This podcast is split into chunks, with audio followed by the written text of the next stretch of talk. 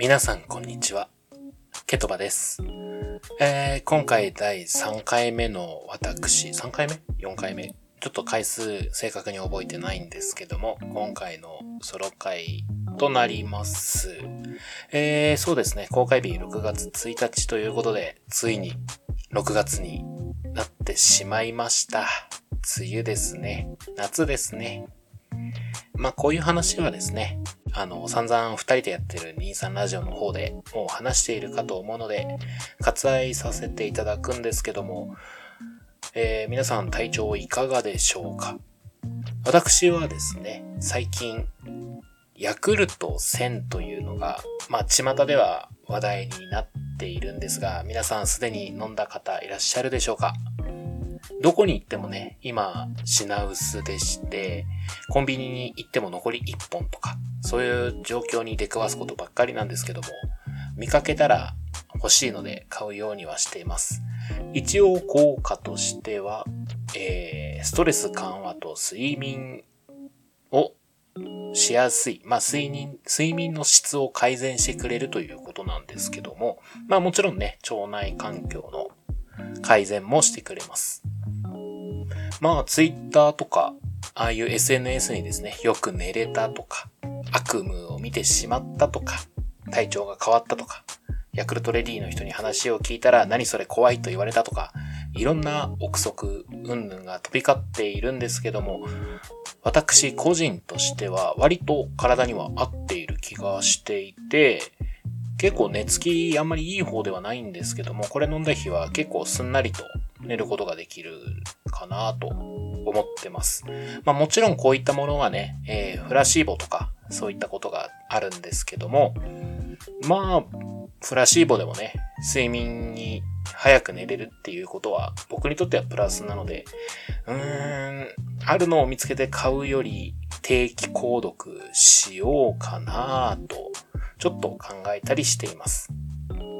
定期購読だと1週間にだいたい7本届けてくれて、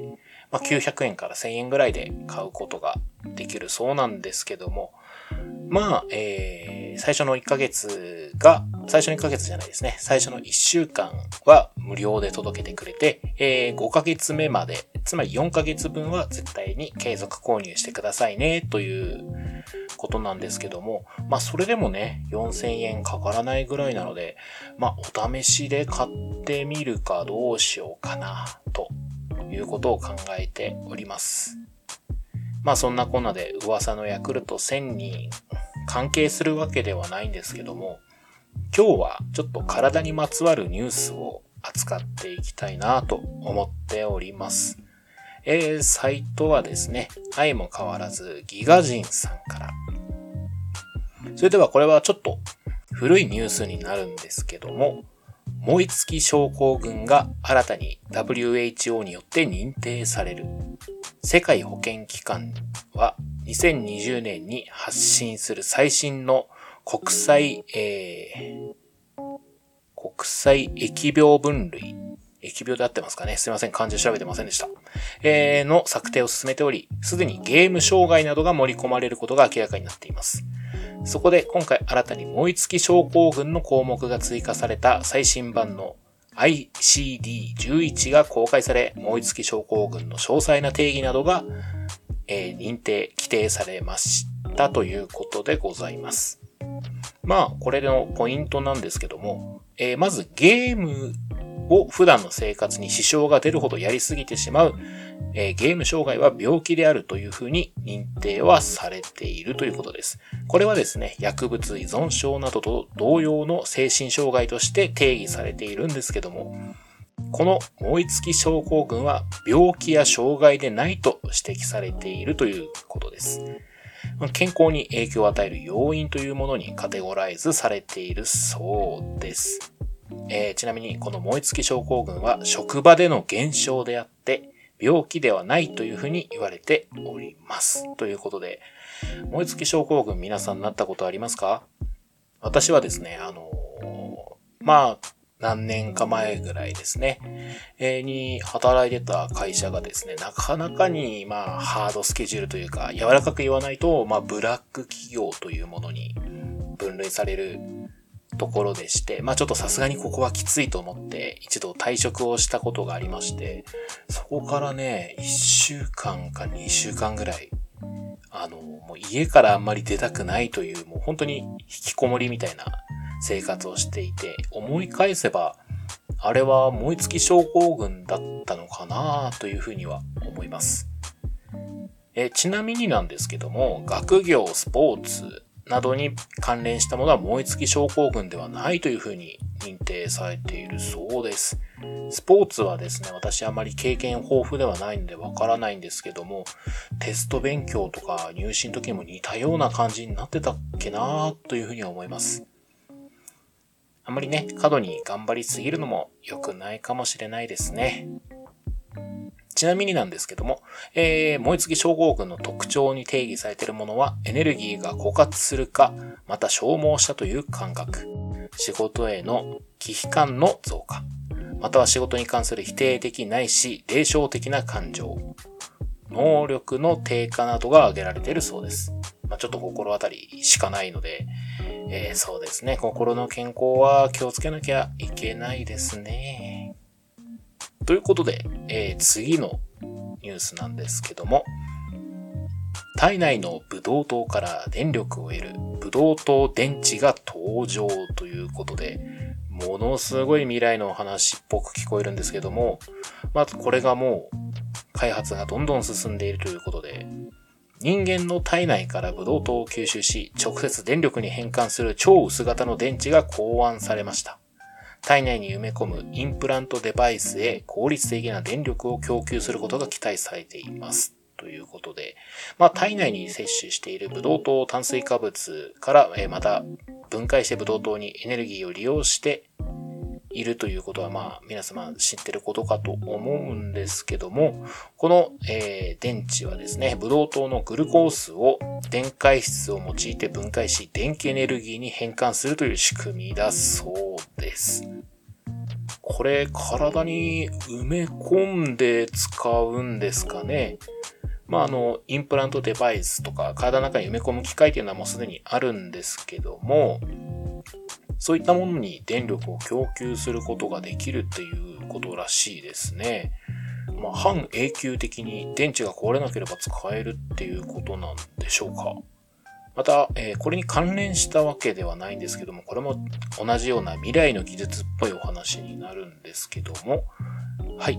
えー、ナビ機能や心拍数表示機能を搭載した AR コンタクトレンズこれはモジョレンズっていうんですかね。モジョレンズが開発中ということで。はい。マップアプリのナビゲーションやトレーニング中の心拍数などのモニタリングデータを視界に直接表示することができる SF 映画のようなスマートコンタクトレンズの試作品が登場していますということです。はい。アメリカカリフォルニア州を拠点とするモジョビジョンは2022年3月30日に本格的なスマートコンタクトレンズとして世界初のモジョレンズのプロトタイプを発表しました。ということで、えー、直径 0.5mm 未満のマイクロディスプレイには画素密度が1インチあたり1万4000ピクセルということで、えー、こちらですね、視線追跡用の加速度計、ジャイロスコープ、磁力計などを搭載しており、目線を動かすことで操作が可能。まあ将来的にはですね、えー、首に装着したネックバンド型のデバイスと接続して使用することが想定されている。また、これはですね、スマートフォンとも連携できるようになるという予定で、まあ、完成すればお店の料理を見ながらその値段を表示したり、今行っているトレーニングのコースを表示したり、まあ、それ以外にはですね、えー、まあ、トレーニング中にデータを見たいという意見もあったり等々、できるということなんですけども、えー、臨床試験などをクリアしないといけないらしいんですが、実用化にはあと5年以上かかると予想されています。実用化されれば眼科の処方箋をもらうだけで普通のコンタクトレンズとほとんど変わらない値段で買えるようになるということで、これ、すごい未来の技術ですよね。現時点ではまだちょっと目に入れて使うことができないらしいんですけども、5年後、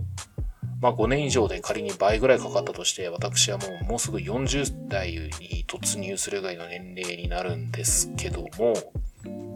それでもね、これむちゃくちゃ使ってみたい技術ですよね。SF 映画とかでよくある視界にいろんなデータが表示されるっていうことがこれでできるようになるということで、むちゃくちゃ未来ですね。これで電話会送ったりとか、まあメッセージ送ったりとか、もしくは電話とかもこれで相手の顔を見ながら話したりとかっていうのができるんでしょうか。